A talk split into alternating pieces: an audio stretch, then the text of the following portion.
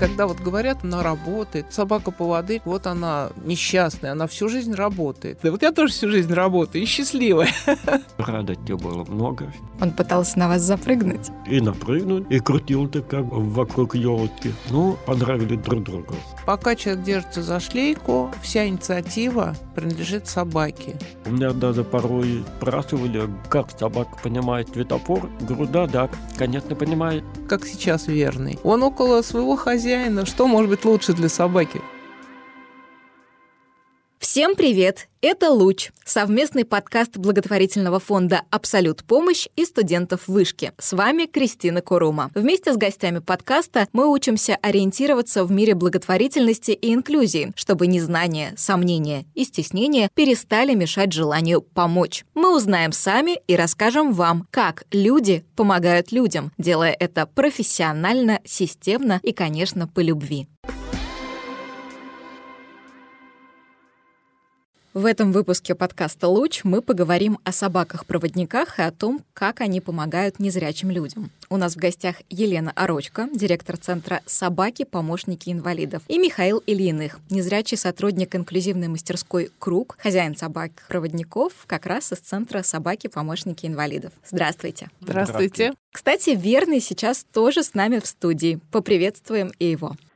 Итак, давайте начнем наш разговор с терминологии. В медиа можно услышать две формулировки. Собака-проводник и собака-поводырь. Елена, расскажите, пожалуйста, как все-таки правильно говорить? Я думаю, что правильно и так, и так, оба варианта. Но официальный вариант, который фигурирует во всех документах, которые связаны с собаками-проводниками, они называются именно проводники. То есть это официальное название на таком государственном, что ли, уровне, потому что собаки-проводники собаки, они имеют вполне такой серьезный юридический статус. Это собаки, которые отчасти финансируются из федерального бюджета, их подготовка, и собаки, которые имеют документы в форме такой принятой Министерством труда. То есть это очень, ну, серьезно все. Поэтому официально называются собаки-проводники. Ну, а собаки-поводыри это такое, что ли, обиходное, разговорное название, которое иногда как-то смягчает, может быть, восприятие, да. Ну, просто что в жизни правильно и так, и так. И не обидно ни то, ни другое.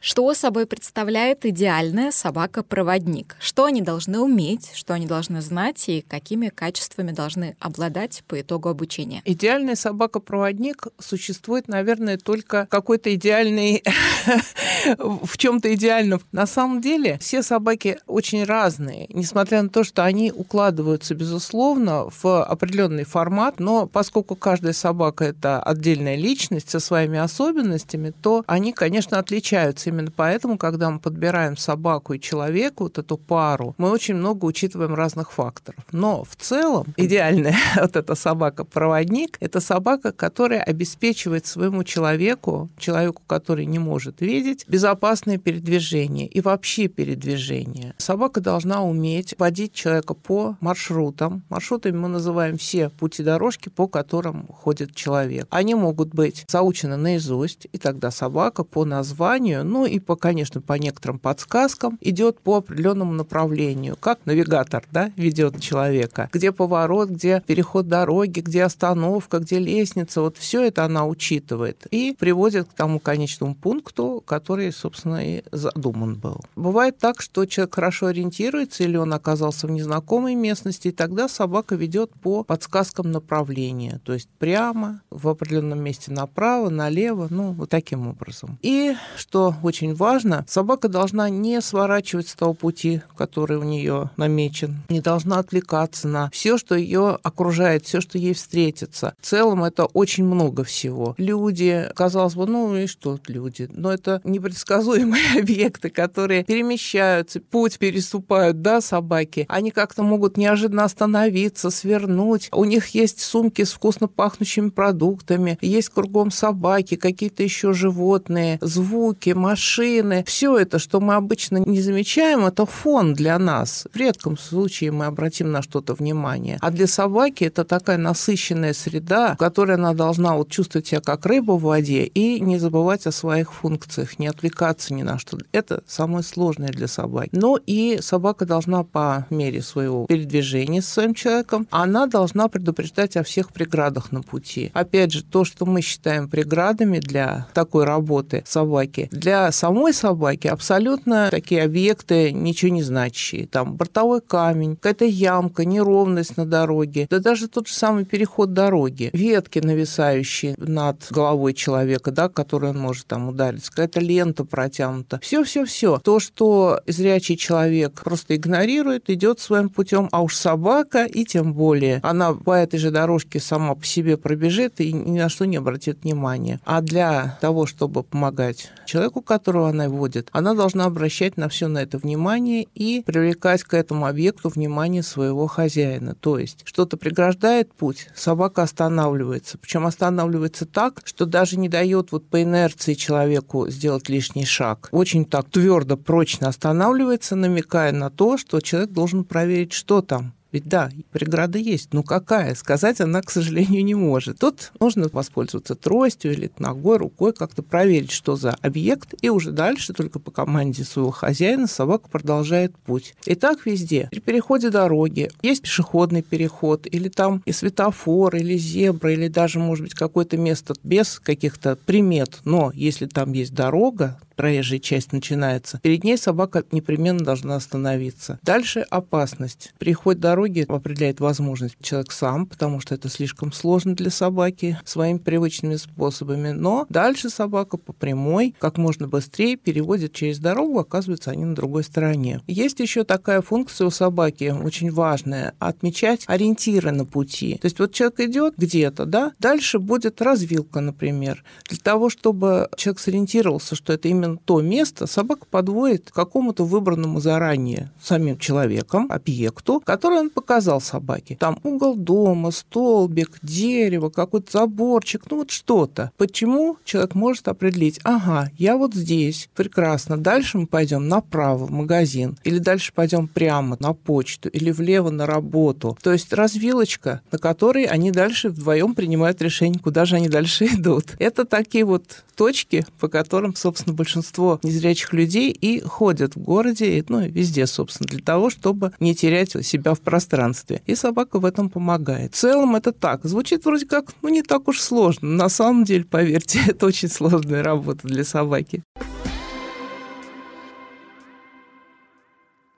Мы знаем, что далеко не все породы собак подходят для работы с незрячими людьми. Можете нам объяснить, почему и какие породы лучше всего подходят на эту роль? Да, не все породы подходят, но все породы ведь имеют свою какую-то историю, иногда очень-очень длинную, такую уходящую корнями куда-то в глубь веков. И все они выведены для каких-то целей. И породы такой, которая выведена была бы для того, чтобы быть проводником или поводырем, такой породы нет. Ну, так случилось. И из всех огромного множества пород как-то так исторически уже сложилось, что ли, что выбрали две в основном породы. Это лабрадор, ретривер, голден ретривер, такая мохнатая версия лабрадора. Немножко немецкие овчарки. Иногда используются пудели большие, но иногда, вот особенно за рубежные школы, используют метисов. Но в целом в основе поводырской службы лежит лабрадор. Почему? Ну, порода, которая в принципе, не имеет генетически заложенной агрессии к людям. А это очень важно. Надо вообще сразу оговориться, что порода в целом и каждая личность отдельно – это все таки не одно и то же. То, что присуще породе в целом, может иметь какие-то отклонения у какой-то одной там собаки. У одной одно, у другой другое. Но в целом все собаки доброжелательные. Если собака-лабрадор там проявляет какую-то агрессию, то это неправильно, ну и для породы неверно, да, и для службы поводыря, такую собаку мы дрессировать не станем. Но в целом собаки очень доброжелательные, иногда даже чересчур. Они любят людей, любят общаться, у них нет недоверия к людям. Это очень хорошо, потому что слепые люди часто, они вообще да, в живой среде, среди людей находятся все время с своими собаками. И больше того, бывает так, что нужна какая-то помощь, или наоборот, к человеку обращаются с чем-то, с предложением помощи. Собака должна лояльно относиться к человеку, который к ней приближается и приближается к ее хозяину у нее нет функции защиты,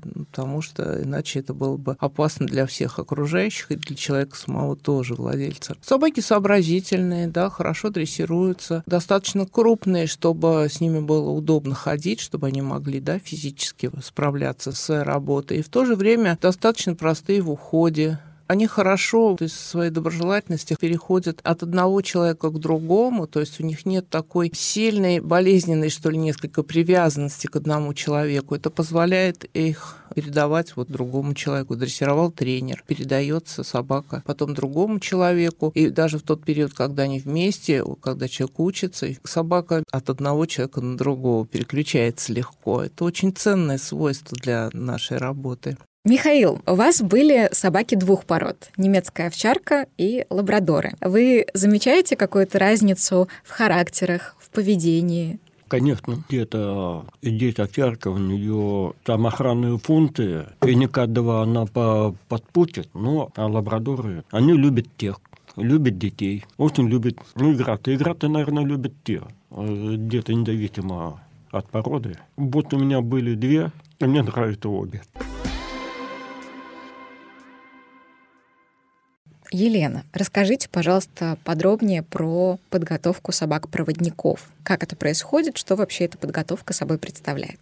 Подготовка собаки достаточно сложное и долгое дело. Начинается все с покупки щенка. Он же должен появиться. Но пока у нас нет своего разведения этих собак, мы покупаем собак у обычных заводчиков, которые к нам дружественно относятся. Ну и просто, да, вот мы обнаруживаем там помет, из которого хотели бы взять щенка, договариваемся. Но, конечно, мы берем не любого щенка. Даже в маленьком возрасте, а это 2-3 месяца, мы тестируем щенка. Насколько возможно в этом маленьком симпатичном звереныше углядеть будущего поводыря. Но тут помогает наш очень большой опыт, интуиция отчасти, ну и знания, конечно. Мы тестируем щенков, выявляя наиболее подходящих. Щенок должен быть и достаточно смелым, легко, быстро адаптироваться в новой какой-то среде, среде, должен любить людей, должен легко идти на контакт, не бояться резких звуков, уравновешенным достаточно быть, любознательным. И есть специальная система тестов, она достаточно такая объемная и сложная, которая позволяет, ну, в общих чертах выявить нужные и ненужные свойства. И на основании того, что мы видим, мы принимаем решение о том, приобретаем щенка или нет. Приобретаем. Что же дальше? Дальше нужно его где-то вырастить. Нельзя дрессировать маленького щенка. Ему нужно обеспечить, как это говорят, счастливое детство. Вот и правда. Значит, мы поселяем щенков в волонтерские семьи. Там семья, она может быть разного состава, могут быть дети, может быть большая семья, может быть один человек, если он справится с задачей. И основное требование, что ли, основной вот посыл да, у человека, который берет нашего щенка, это вырастить его таким, чтобы он был был хорошей городской собакой, знакомой со всем, что окружает ее в мире. Он должен безбоязненно ко всему относиться, научиться жить в человеческом жилище, ходить с человеком там повсюду, бывать там и в транспорте, и, там заходить в магазин, просто по улицам, по шумным. Потом, когда щенок вырастет, собака должна быть такой, как будто она вообще находится в вакууме, то есть ни на что не отвлекаться. Но так бывает очень редко, то есть внимание, конечно, молодой собаки все привлекает, и есть какие-то там плюсы и минусы, но в целом собака должна хорошо очень себя чувствовать в разной среде, особенно в городской насыщенной. И мы, естественно, обеспечиваем волонтеров всем, что нужно для того, чтобы выращивать собаку, и корм, там ветеринарные всякие услуги, там обработки, ну, в общем, все-все-все. Игрушки, миски, ложки, чашки. Волонтеры могут никак финансово не участвовать в этом деле, все это наши заботы, но главное, чтобы щенок рос в доме, чтобы он вырос городской домашней собакой. Волонтеры справляются с этой задачей не сами, не только сами, вернее. К ним приезжает наш дрессировщик-куратор, который раз в неделю, в полторы недели их навещает, занимается щенком, занимается с волонтерами, решает какие-то проблемы, которые у них возникают, объясняет, что и как нужно делать, то есть контролирует процесс. И вот щенок уже вырос, вот ему почти год, и тут расставание должно быть. Конечно, это для волонтеров это такой и торжественный, и печальный момент, потому что, ну, действительно, они вырастили щенка, столько уделили ему внимания, внимание, полюбили его и привыкли. Но что делать? Это было изначально задумано так. Щенок переселяется к нам в центр. И здесь приступает к делу уже дрессировщик, который будет обучать щенка премудростям поводырской службы. Это довольно большой курс, который включает в себя две части. Первое – это курс послушания, то есть это обычные команды, которые почти все собаки знают, то есть там команда сидеть, лежать, стоять, место, подача предмета. И основной курс вождения, почти как у автомобилистов, который предполагает все то, чем собака непосредственно помогает человеку, то, о чем я уже говорила, да, что она делает. Обучение продолжается долго, поскольку требуется не просто научить собаку всему тому, о чем я сказала, но еще и такой создать, как это вот запас прочности, что ли. То есть собака должна это делать все в самых разных условиях, при минимальной помощи со стороны человека, даже скорее не помощи, а наоборот с помехами со стороны человека, потому что то, что может воздействовать на собаку человек зрячий, и как может при этом мешать, что ли, собаке незрячий человек, просто потому, что он не видит. Какой-то простой пример. То, что я, наверное, говорила, вот идут они, да, вот остановка предполагается там около какого-то препятствия. Я вижу, собака, да, я вот дрессировщик, я иду, иду, иду, я знаю, что сейчас будет остановка, вот она. И собака останавливается, и я останавливаюсь вместе с ней. Как происходит это у незрячего человека? Он идет, держась за шлейку специальную, которая надета на собаке для того, чтобы за нее держаться. Там такая жесткая дуга есть, которая позволяет хорошо чувствовать направление движения собаки, остановки, все ее вот мелкие даже движения. Вот они подходят вместе как какому-то препятствию. Человек не видит, собака идет, идет, идет, вдруг она раз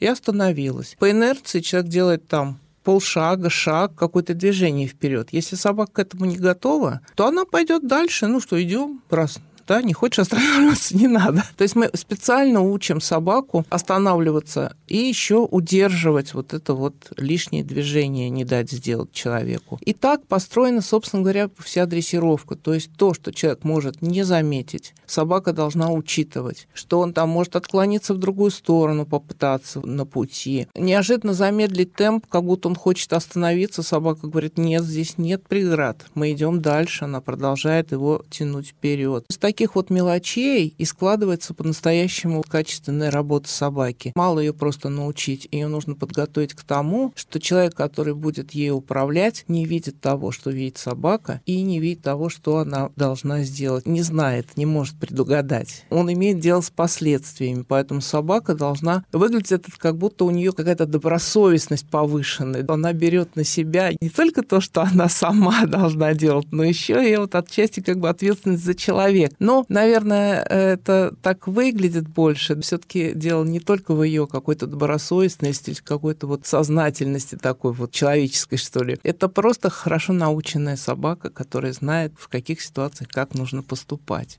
Как вы понимаете, что собака готова? После того, как собака пройдет обучение, это 6-8 месяцев, долго. Дрессировщик, дойдя до определенной уже стадии работы с собакой, понимает, что все, вроде все он выполнил. Дальше происходит экзамен. Самый настоящий экзамен как для собаки, так и для человека. Неизвестно даже для кого он сложнее. Заключается он в том, что по одному из изученных собакой маршруту дрессировщик должен пройти в светонепроницаемых очках, то есть полностью не видя при этом. И, ну, естественно, за ним идет коллега, который контролирует этот процесс, собственно, оценивает работу собаки. Продолжительность такого маршрута где-то полчаса в городе, то есть это насыщенный маршрут. Да, маршрут эта собака знает. Она должна, кроме всего прочего, не сбиться с пути, никуда не свернуть и точно как по ниточке провести до конечного пункта. Но понятно, что поскольку это город, живые условия, там может встретиться все что угодно, ну, какая-то ситуация возникнет, которой собака еще не встречала, или, ну, помеха, ну, и новые препятствия, люди, там, собачки, все прочее. Собака должна совсем с этим справиться. Она не должна совершать ошибок, и если она довела до конца, человек остался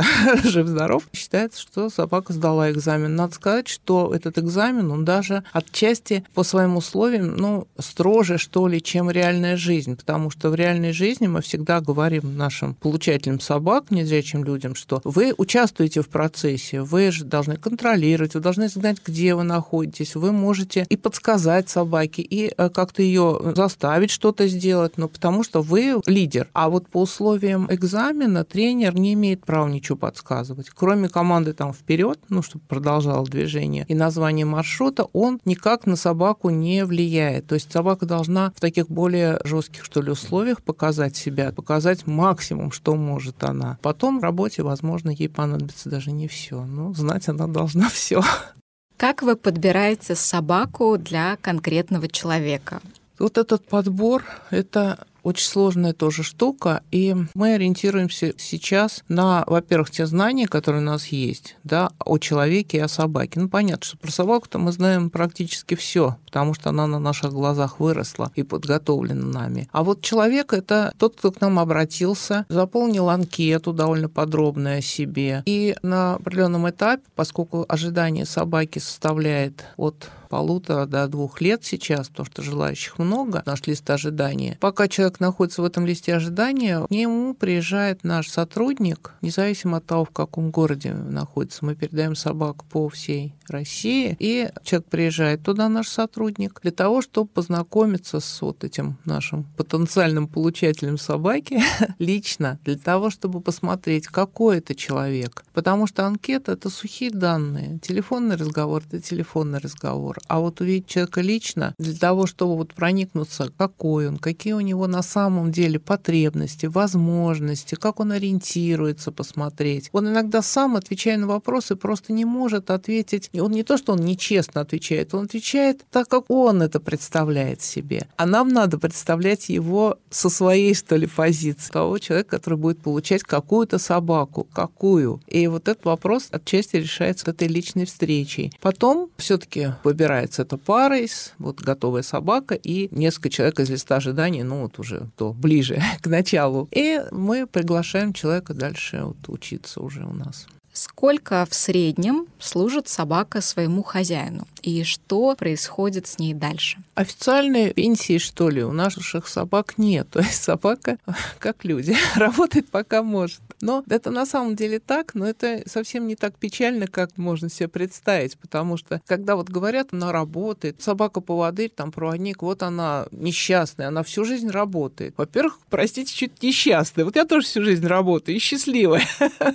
Ну да, собака все-таки, да, животное, там не выбирает свою карьеру, в отличие от человека. Но эта собака, прежде всего, во-первых, кем она работает? Она не шахтер, не, не знаю, не кто-то там, кого там тяжелый непосильный труд. Сколько она работает? А работает, да, некоторое количество там в день, да, часов. От буквально минут до там, да, нескольких часов. Но самое-то главное, собака работает, и она все время со своим хозяином. Как представить себе, вот у меня, да, всю жизнь собаки. Я всю жизнь работаю, семья, да, все как, ну, обычно в семье работают. Собака что делает? Целый день одна. Она там спит, погрызет что-нибудь, потаскует и опять спит. Собака поводырь, она все время со своим хозяином. Она сопровождает его, маршрут какой-то, потом там куда-то они пришли, там на работу, вот Миша прекрасно об этом может рассказать. И дальше она что она делает? Она спит у ног своего хозяина или лежит, наблюдает, что происходит вокруг, так же, как сейчас верный. Он около своего хозяина. Что может быть лучше для собаки? Поэтому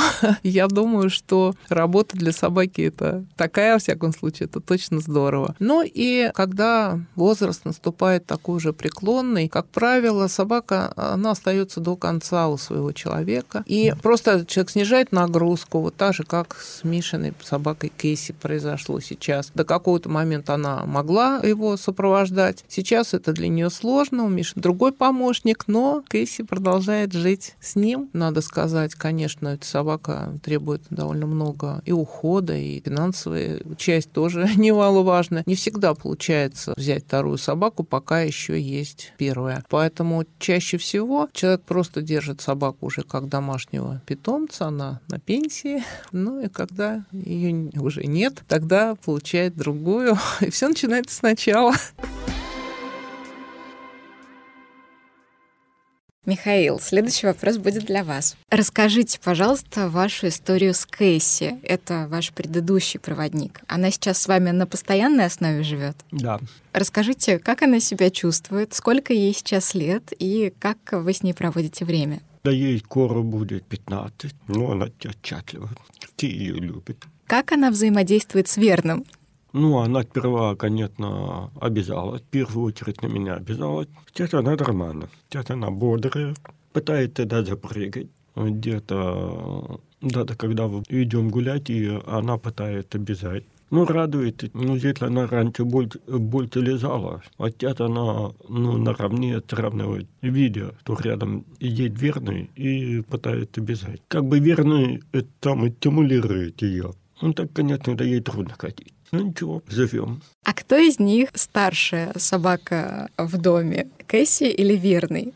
Верный пытается, он где-то там тебя поставить старшим. Ну, он молодой еще, поэтому я все-таки его пытаюсь где-то поставить, то он, то он должен помогать Кэсси.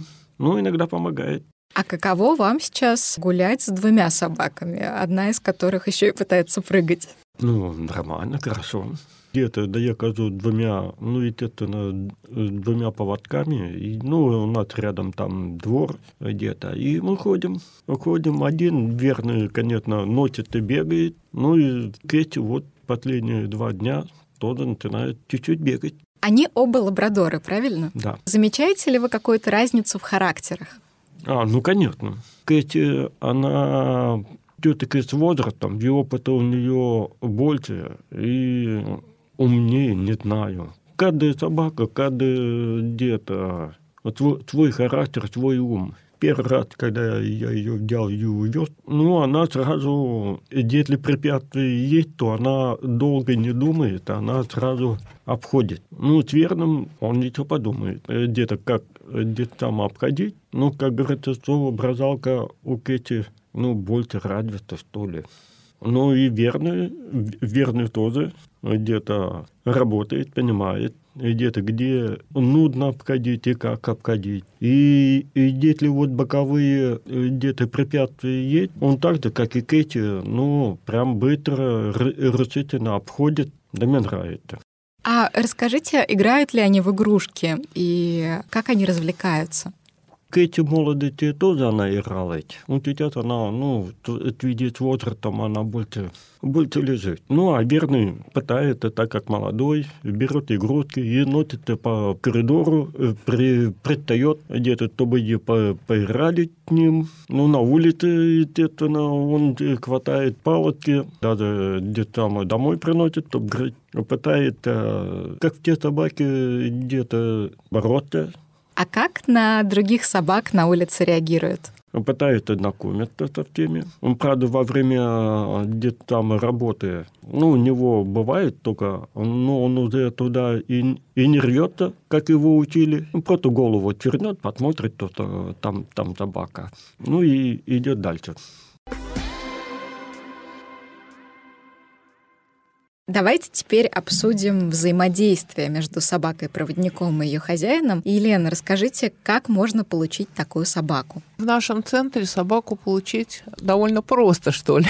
Не требуется какое-то огромное количество документов. У человека должна быть прежде всего потребность в этой собаке и возможность ее содержать. Это самое важное, собственно говоря, потому что есть люди, которые переоценивают возможность собаки или относятся к ней изначально только как к средству передвижения, что называется, то есть как помощнику, забывая или не учитывая то, что собака это живое существо, это в любом случае собака, которая требует ухода, внимания, любви, всего того, что требует любое живое существо, которое мы заводим. Да, она помогает, но прежде всего она нуждается сама в уходе, в заботе. И должна быть возможность держать собаку, содержать ее, то есть и финансовая, и человеческая просто, да. И ему есть где эту собаку поселить. Он может уделять ей столько времени для того, чтобы там погулять с ней. Кто-то может его подстраховать, если он там заболел или не может почему-то уделить внимание собаке. Все это нужно учитывать. Но и существует еще сама процедура, документы. Человек обращается к нам в любом виде, в каком сейчас это возможно, позвонив, написав на электронную почту, там даже, ну, просто лично обратившись, приехать к нам может. И вот он выражает свое желание получить собаку. После такого предварительного собеседования мы предлагаем ему прислать документы ну, это, естественно, паспортные данные. Мы передаем собак россиянам. Должно быть российское гражданство у человека. Потом человек заполняет анкету достаточно подробную. Они могут взять на сайте, или можно заполнить даже по телефону, или там другим путем прислать ее. И требуется справка об инвалидности по зрению. Обыкновенная, втековская, как да, называют, справка. Передаем собак инвалидам первой, второй группы по зрению. Естественно, передаем их бесплатно, важно знать. Между подачей вот этих документов и получением собаки проходит довольно много времени сейчас от полутора даже до двух лет. Других документов никаких не требуется, но для тех, у кого оформлена индивидуальная программа реабилитации, ПР, те незрячие могут потом, когда уже получили собаку, получать доплату на содержание собаки, там, на кормление, на покупку корма, там, ветеринарных каких-то услуг. Она составляет примерно, сейчас я там точно не помню, 25 тысяч рублей в год. Конечно, она вовсе не покрывает всех расходов, увы. Но все равно это поддержка, которая позволяет там позаботиться о собаке. Отчасти покрывает какие-то расходы. Но для этого вот нужно ИПР, и нужно там, соответственно, пройти определенную процедуру регистрации этой собаки. Можно ли купить собаку-проводника и сколько это может стоить? В том, чтобы купить ее, нет смысла, что ли. Человек, которому нужна собака по-настоящему, он получит ее бесплатно, потому что это собака для незрячего человека. Такие вопросы иногда задают, действительно. И, но еще не было случая, чтобы человек вот именно купил собаку, потому что, ну, тот, кому она нужна, как поводырь, тот, у кого есть соответствующая, да, там оформленная инвалидность по зрению, он ее получит. Но потом полная подготовка, да, все, что включает в себя процесс, это больше 750 тысяч рублей собака стоит. Расскажите, как обычно проходит знакомство собаки и незрячего хозяина? Мы приглашаем человека в центр к нам. У нас есть где поселить несколько человек одновременно. И собаки там живут у нас. Хочу сказать, что они живут у нас. Мы называем это вольерами. На самом деле это можно сказать, что это комнатки, оборудованные помещения. Внутри там тепло, светло. Вот есть все необходимое. Собак у нас одновременно немного, больше 20 у нас не бывает. У них трехразовые выгулы, и они круглосуточно находятся человек. То есть они живут как дома. То есть там чисто, они да, выходят по своим делам на улицу, но они живут отдельно. А когда приезжает тот, кто хочет получить собаку, собака через там несколько дней поселяется вместе с ним в комнате. То есть они учатся не только взаимодействовать по работе, но и в жизни, как за ней ухаживать. Надо приноровиться, собака должна привыкнуть по-настоящему к человеку, как к своему будущему хозяину. Первое знакомство обычно проходит, ну вот дрессировщик, который занимался собакой, он встречается с ее будущим владельцем помещение, показывает собаку, приводит. Как правило, собака начинает радоваться и прыгать. Вот я думаю, Михаил подтвердит. Действительно, там радуется, потому что, ага, новенький человек, наверное, это будет очень здорово все. Но знакомство там какое-то, оно иногда веселое, иногда трогательное, иногда какое-то сложное, когда человек никак не может сообразить, да, особенно когда это первая собака, как с ней вот взаимодействовать, что с ней делать. Потом почти сразу начинаются занятия. Они по определенному расписанию у нас, две недели человек живет у нас. И каждый день, кроме одного выходного, это занятия и практически выходят на маршрут, занимаются вот этими командами послушания. И мы еще проводим такие лекции и беседы для того, чтобы все, что человек вот должен знать, он знал. Мы всегда говорим, что мы хотим не просто научить человека, владельца собаки поводыря, из него воспитать, что ли, да, научить всему, а мы хотим, чтобы это был грамотный владелец владелец собаки, который знает много всего, кроме вот этого узкого своего направления. То есть он должен знать вообще в принципе о собаках, что это за животные и как конкретно его собака чем отличается от прочих, что для нее важно и нужно, и уметь во всех ситуациях разбираться, и в таких жизненных, и рабочих. Михаил, расскажите, пожалуйста, как прошла ваша первая встреча с Верным? Я когда приехал, я его сразу видел где-то в холле. Он когда да я сопровождаю, чем да я приехал, и мы его сразу увидели. Только и не поняли, чей он будет. Ну, а потом на следующий день нас знакомили. Где-то, конечно, радости было много. Он пытался на вас запрыгнуть? И напрыгнуть, и крутился как бы вокруг елки. Ну, понравились друг другу. Совпали ли ваши первые впечатления о Верном с тем, какой он оказался на самом деле? Больше частью, да. Очень где-то там активный, то, что я и хотел, натырный, где-то и идет как танк, идет упорно, быстро ходит, то, что я хотел. Очень веселый, где-то любвеобильный, хороший пес. А имя «Верный», оно ему подходит? Да. Кстати, а кто выбирал имя? Имя выбира... Э, где-то выбирали либо тренер, ну, в общем, школа. Елена, расскажите, пожалуйста, как собака понимает, что она сейчас на работе? Мы знаем про два так называемых режима, про поводок и про шлейку. Можете про это тоже подробнее рассказать? Когда собака приступает к работе, на нее прежде всего надевают шлейку собаки-поводыря. Это несколько ремешков, которые охватывают ее переднюю часть, да, по груди проходят сверху, по спине и под грудью. И отличается она от разных прочих шлейк, которые надевают просто вот на собак там для каких-то целей, тем, что имеет жесткую дугу, которая крепится к этим ремешкам и за которую держится человек, когда идет. За нее держится и дрессировщик, когда занимается собакой, и человек незрячий, когда он идет по маршруту. Когда на собаку надета шлейка, собака уже готова к работе. То есть даже вот если она веселилась, да, как-то там играла, может быть, даже чем-то проявляла такое легкое непослушание, да, какую-то там суету. Стоит только на такую собаку уже, которая знает, как устроена работа ее, надеть шлейку, как она успокаивается и уже готова к тому, что дальше будем работать. Человек берется за дугу шлейки, которая помогает ему хорошо чувствовать направление, скорость движения собаки, все тонкости ее движений, которые это очень важно. Дальше звучит там какая-то команда, название маршрута, и начинается работа. Пока человек держится за шлейку, вся инициатива принадлежит собаке. То есть она его ведет, она останавливается у препятствий, она обходит препятствия необходимые. То есть все все выполняет вот она. Конечно, человека мы всегда учим, что он лидер. Кажется, что все делает собака, но она делает, потому что вы контролируете, потому что вы подаете команды, которые стимулируют ее эту деятельность. Да, она не заменяет глаза, вот как часто говорят, это красиво звучит, но это неправда. Это такое сотрудничество между собакой и человеком, и от человека зависит очень много. Потому что, да, собака научена, они все сдали экзамен, они все способны работать, что называется, на все 100 баллов. Но происходит у всех по-разному, потому что от того, как человек умеет взаимодействовать с собакой, как он может ею управлять, вроде одинаково, да, команды все те же. И тем не менее, у кого-то это замечательный результат, а у кого-то в меньшей степени, а у кого-то вообще не получается, потому что в конечном счете все зависит вот и от подбора пары, и все-таки от человека. И собака понимает, что пока человек держится за шлейку, пока он требует от нее, она работает. Как только дуга вот от шлейки опускается, человек может перехватить собачку за поводок, который пристегнут к ошейнику, и тот собака уже просто идет рядом с ним, то есть от нее ничего не требуется. Человек может при этом ориентироваться сам с помощью трости или с кем-то под руку идти. И собака просто рядышком пристраивается, тут она уже отдыхает.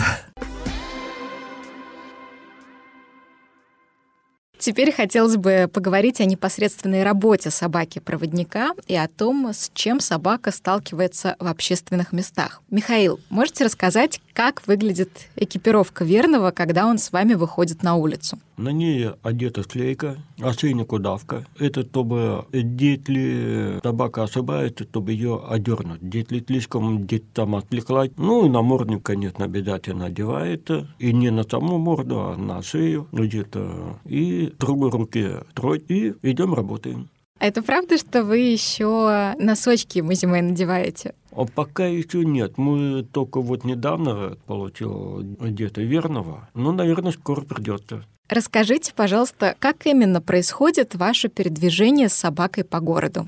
Но мы где-то останавливаемся, идем домой, конечно, очень быстро, где-то обходим где-то боковые и препятствия на этой дороге. Если бордюр, где? Или зайти полицейские, ну, он тормозит, и нам достаточно доли секунды, и мы дальше идем. Где-то машины, когда вдруг появляются, где-то верно тормозит, обходит либо справа, либо слева, где-то через дорогу, где-то перекресток, где-то переходим, ну, там тормозит и смотрит либо где-то движение машин, либо движение людей, ну, а если ни того, ни другого, светофор работает, смотрит на этот светофор, вот так. То есть он прямо понимает а, по светофору, что можно пойти дальше? У нас, слава богу, такого случая пока что не было. Ну, а если взять вот э, второй собака из Кэти, ну, она, да, все буквально понимала. Где-то у меня даже порой спрашивали, как собака понимает светофор. Говорю, да, да,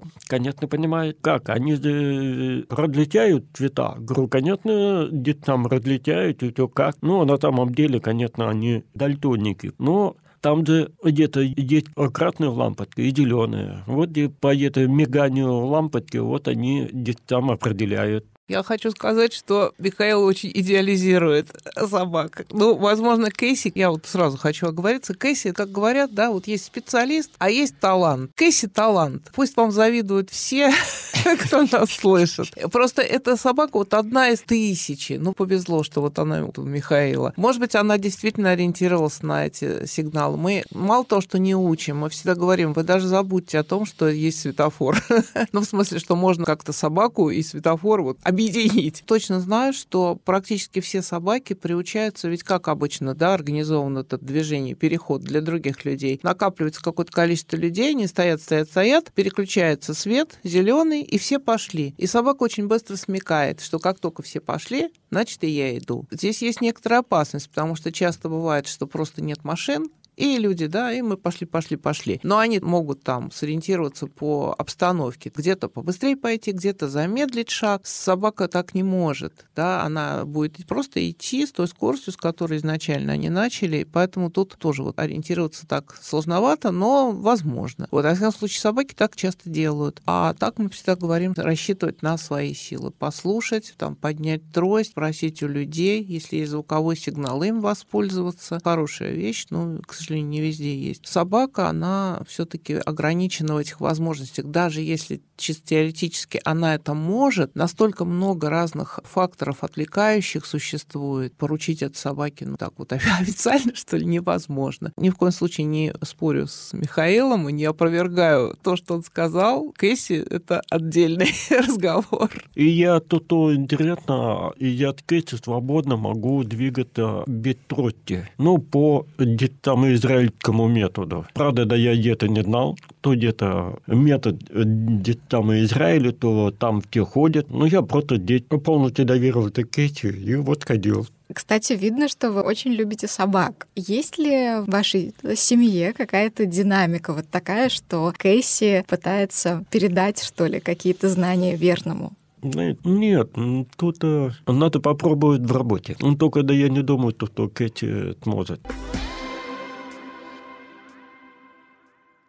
Можете сказать, в какие места можно заходить с собакой-проводником и существуют ли какие-то ограничения? По законодательству нашему есть федеральный закон, который описывает права собаки-проводника. Сопровождая своего незрячего владельца, собака-проводник может практически всюду появляться, то есть сопровождать его всюду. И нет исключений. Это закон, его нужно выполнять. То есть человек, который там преграждает путь человеку с собакой-проводником там, в магазине, в аптеке, в поликлинике, там еще в каком-то да, месте, в театре, то он нарушает закон есть еще соображение здравого смысла, да, то есть если там человек пришел к врачу, если это там какая-то процедура, которая требует стерильности, например, да, то логично как-то договориться, устроить собаку где-то рядом с кабинетом, там в каком-то, может быть, помещении отдельном, где она подождет. То же самое касается, например, магазинов с продуктами, которые очень часто лежат так, что прям ну, не захочешь съешь. Вот она перед носом у собаки. Не то, что она там съест, но ведь это действительно не очень хорошо хорошо, да, если она там понюхает или прям вот просто постом махнет по этим упаковкам с продуктами. Не всем это приятно, это действительно не совсем хорошо, поэтому тоже логично как-то это оставить ее у входа или попросить сопроводить себя или принести эти продукты. То есть есть какие-то способы это урегулировать так, чтобы и собаке было хорошо, и вам, и окружающим людям. Это исключение, но в принципе собака может сопровождать человека везде. Другое дело, что не всегда об этом знают. Люди, которые возражают против посещения собакой какого-то места, вот, которые -то встают на пути о владельце собаки-поводыря, они чаще всего просто не знают о том, что у собаки могут быть такие права. Потому что собак-поводырей, если так посмотреть, то вот не так уж и много. Они растворены на просторах нашей страны. Так вот, если кого-то спросить, ну, вернее, даже не то, что спросить, даже часто люди сами говорят, я никогда в жизни не видел человека с собакой-поводырем. Прожил большую жизнь, ни разу не видел. И правда, мы редко с ними встречаемся вот просто в жизни, что называется. И человек может просто не знать, что вообще есть такие собаки, тем более, что у них такие исключительные права. Но для этого у человека с собакой-поводырем для того, чтобы решить эти вопросы, есть документ, паспорт на собаку поводыря, это книжечка такого установленного, как принято говорить, образца, то есть это совершенно определенный документ, заполнен он и на собаку, и на человека, и там есть и печать, и все, что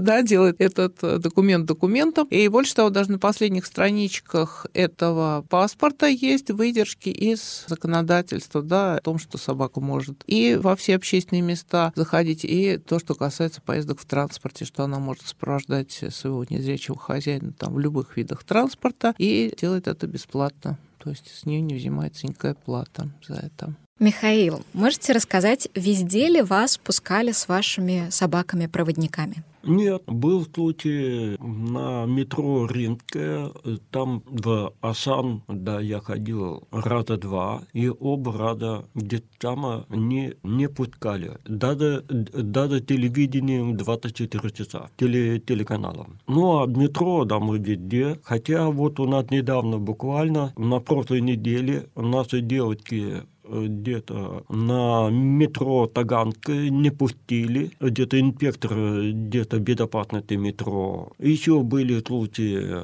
в ГОМ, где-то не пустили там одну девушку, тоже с собакой. Ну, а меня года три тому назад не пустили где-то там Киекти. Тогда я тогда ходил к Кэти. Ну, было вечером. Кэти меня увела на этот второй этаж, и там спокойно теле. И вдруг охранник приходит, э, там администрация говорит, не положено, и извините, э, мы вам все в сумочку положим, собакой вдруг нельзя. Ладно. Были такие случаи. Правда, телевидением туда приезжал, обещали пускать. Но после этого да, я уже не ходил туда.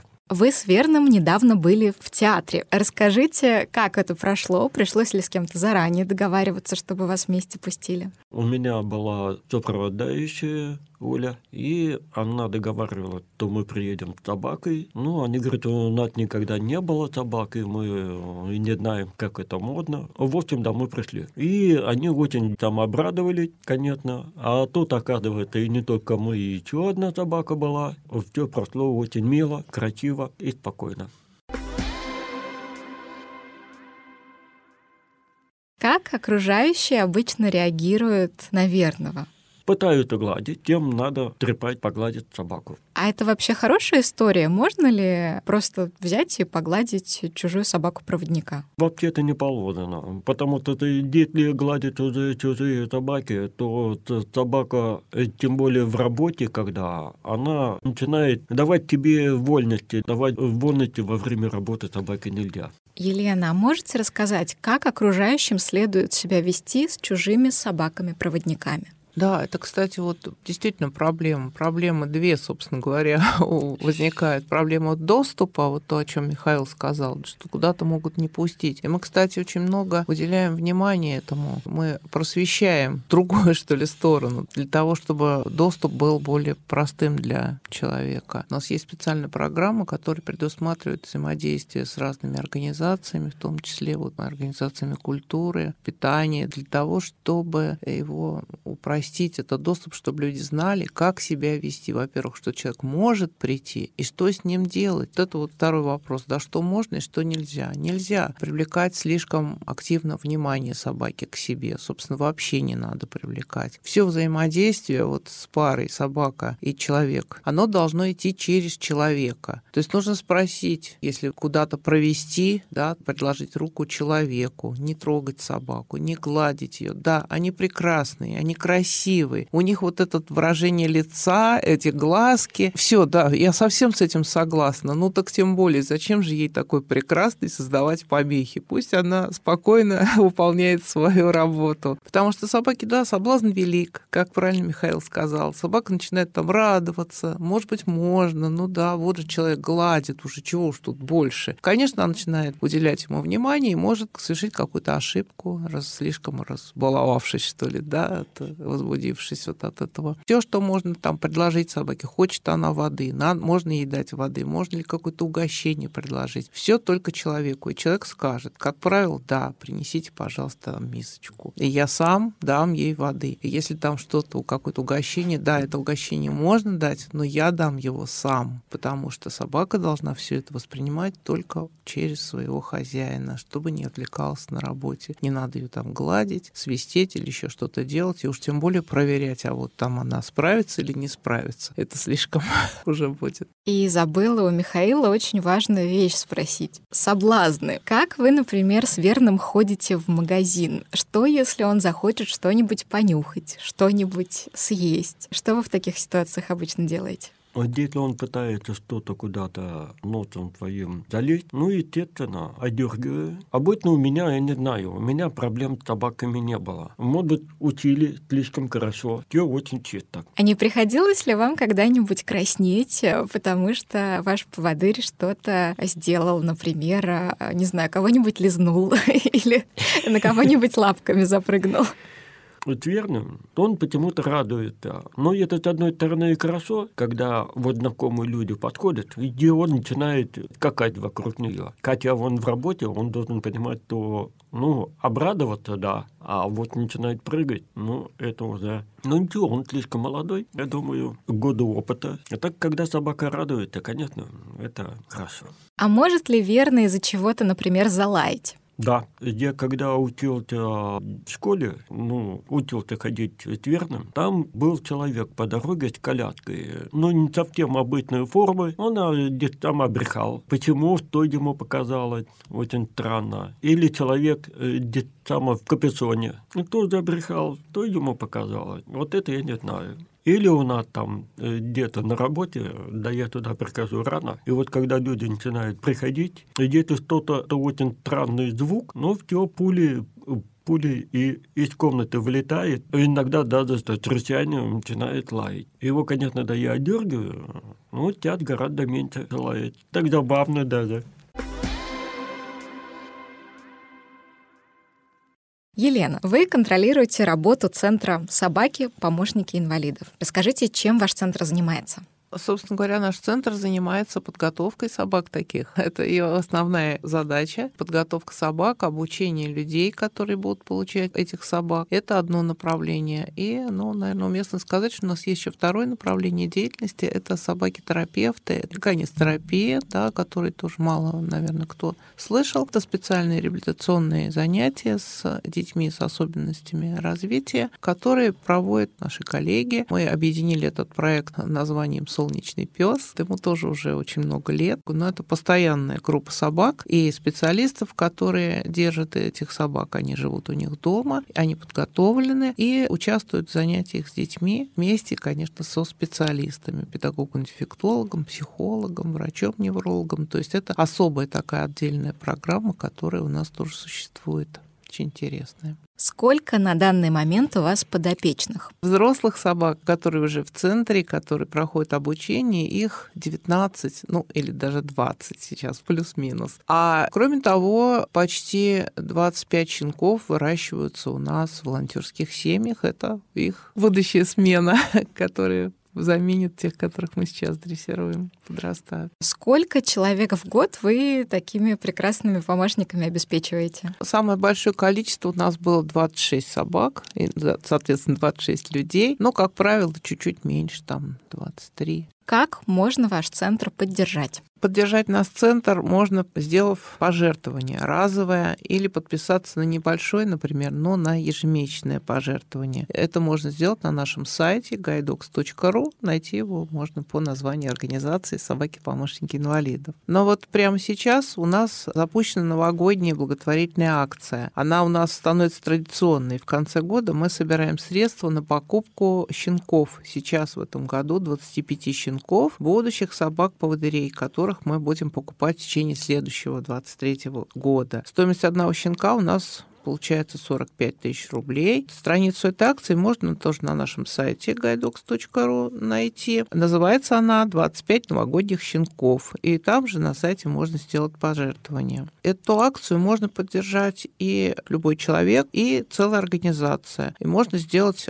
разными способами. Можно пожертвовать любую комфортную сумму, чтобы внести вклад в приобретение щенков. Можно сделать частное или корпоративное пожертвование в размере полной стоимости щенка 45 тысяч рублей, покрыть тем самым вот расходы на это. И тогда в качестве такого бонуса с нашей стороны мы сможете сами выбрать щенку имя. Это тот самый случай, когда щенок приобретает какое-то загадочное имя, которое вот чем-то близкое вот именно этому человеку. Ну, а если вы, там, ваша фирма оплатит покупку более пяти щенков или пять щенков, то на снаряжении нашей собаки-поводыря будет такая нашивочка с логотипом логотипом компании или именем того, кто вот внес такой большой вклад, как наша благодарность для того, чтобы люди знали, что вы сделали хорошее. Все подробности акции можно узнать на нашем сайте, в социальных сетях у нас, в котором мы, кстати, приглашаем всех присоединиться, там очень много интересной информации. Нашу группу ВКонтакте, например, можно найти по названию «Школа собак-помощников». Наш телеграм-канал называется «Собаки-помощники» тоже. Мы там рассказываем все интересное, что происходит происходит в нашей жизни, истории наших собак и, главное, о людях, которым они помогают. Подписывайтесь, будем очень рады. Мы обязательно в описании оставим все ссылки. Еще я рассказывала о том, как щенки выращиваются в волонтерских семьях, и для нас это очень большая поддержка со стороны волонтеров. То есть мы всегда заинтересованы в том, чтобы к нашей команде волонтеров присоединялись новые люди, которые могут позволить себе вырастить щенка или хотя бы на какое-то время взять, возможно, на короткую передержку, на время, когда волонтер основной уезжает там куда-то в отпуск, командировку, какие-то там события его жизни происходят, и нужно на несколько дней, на неделю, на две, там, на месяц подменить его, взять щенка или молодую собаку. Но и в целом, конечно, мы просим откликаться тех, кто готов вырастить щенка. Поверьте, это очень интересно, и, безусловно, у вас будет совершенно уникальный опыт, ну и, конечно, большая помощь нам. У нас в гостях были Елена Орочка, Михаил Ильиных и собака-поводырь по кличке Верный. Спасибо вам большое за разговор. Мы сегодня говорили о том, как собаки-проводники взаимодействуют с незрячими, обществом и окружающей средой. В следующих выпусках мы продолжим разбираться в благотворительности и инклюзии. Чтобы ничего не пропускать, подписывайтесь на наш подкаст «Луч» на удобной для вас платформе и в Телеграме. Все ссылки можно найти в описании. Ставьте оценки и рассказывайте о нас своим друзьям. Так вы поможете привлечь внимание к теме благотворительности и помощи людям.